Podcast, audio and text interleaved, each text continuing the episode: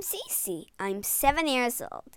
Today I'm going to read you a story called Stories of Princes and Princesses. Princes and princesses go together like sea and sand. But what if you're the world's clumsiest prince? Or the smelliest? Or you're a princess who doesn't want to get married?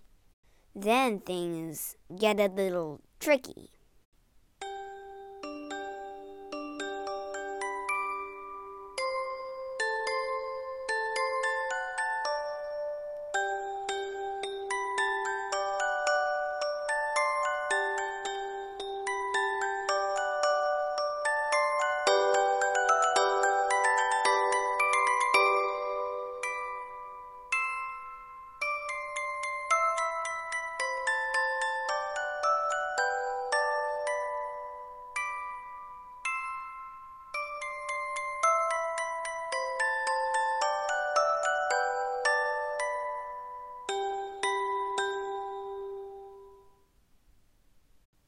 Chapter 1 The Clumsy Prince Colin was the clumsiest prince in the kingdom. Other princes thought dragons. Colin fell over them. Other princes battered villains. Colin bumped into them. One day, he tripped in front of a sad princess. She thought he was so funny she wanted to marry him on the spot. Are you princely enough to marry my daughter? Her father had other ideas. He gave Colin three tests. Tests he knew Colin would not pass. First, Colin had to show how polite he could be.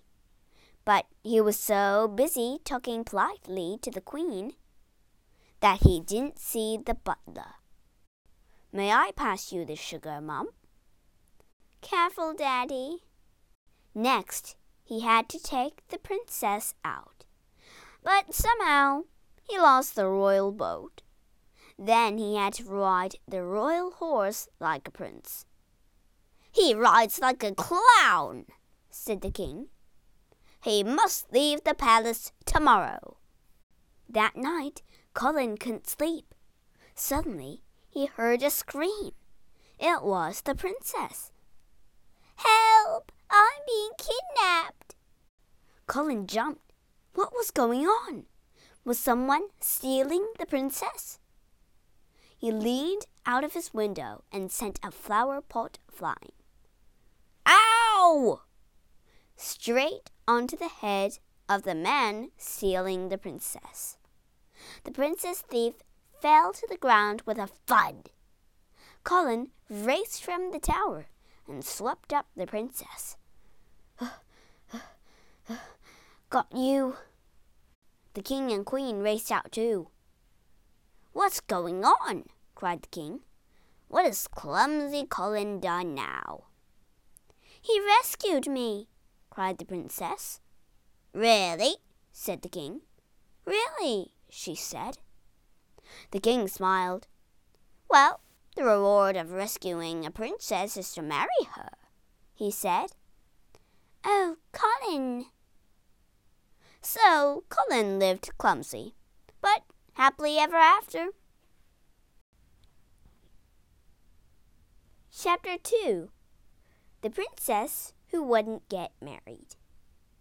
Prue liked being a princess except for one thing. She didn't want to marry a prince. You have to, said her dad. It's what princesses do. The king asked three princes to visit. Choose one, he told Prue. But Prue didn't want to. Princes are boring, she said. Too plump. Too tall. Prue did like the third prince, but she didn't say so. To uh, hairy. The king was angry. If you won't marry a prince, you'll marry the first man who comes to the castle. The very next day, a beggar arrived playing an old violin. I order you to marry my daughter. Yes, sir, your majesty. Prue and the beggar were married on the spot. With his beard, the beggar reminded Prue of someone. Whoever he was, she didn't want to marry him. But the beggar took Prue home as his wife. Welcome to your new home. Cheer up, he said. If you married a prince, you'd have to live in a boring castle. The beggar was kind, but very poor. They wore old rags and never had enough to eat. Prue was used to servants. Now she did everything. The floors at the palace seemed to stay clean. One day the beggar brought home some straw. We can make baskets to sell, he said. But the straw cut Prue's hands. Hmm, this is no good. You must get a job, said the beggar. Prince Alec is getting married. Perhaps you can work in the castle over the hill. The castle cook was pleased to have help. She took pity on Prue and gave her some food. Prue was going home when she passed the ballroom. She sighed. Hmm. There was Prince Alec giving a speech to his guests. Perhaps it wouldn't have been so bad to marry a prince. Just then the prince turned around and saw her. You're the hairy prince, cried Prue. I wonder if she knows. Prue tried to run away, and the food fell from her apron. The guests began to laugh. I like to dance with you, said the prince, and he reached for her hand. Just one dance. Prue burst into tears. She pulled her hand from the prince and fled. But Prince Alec caught up with her. Prue looked at him closely. It was her beggar. Don't you recognize my violin? He took her back to the ballroom. Would you marry a prince now? Asked Alec. I would, said Prue, but I'm already married to you. No more floors to scrub, ever. Chapter 3 The Princess and the Pig Boy. Once, a poor prince named Sam lived in a tiny castle. All he owned were a beautiful rose tree and a lovely nightingale. Sam fell in love with a rich princess named Sarah. So he sent her his beautiful tree and the lovely nightingale. But Sarah was not pleased.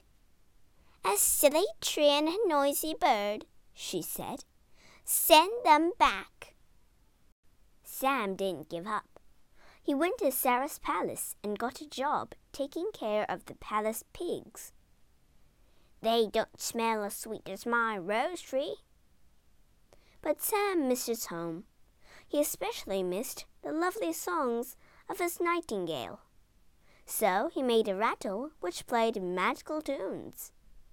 It's put the pigs to sleep. Sarah was out with her maids when she heard the rattle.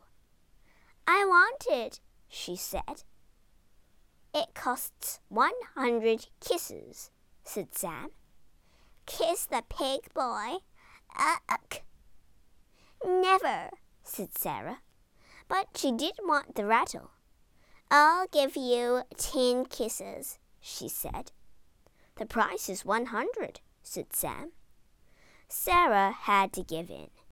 The king was on his balcony when he heard giggling.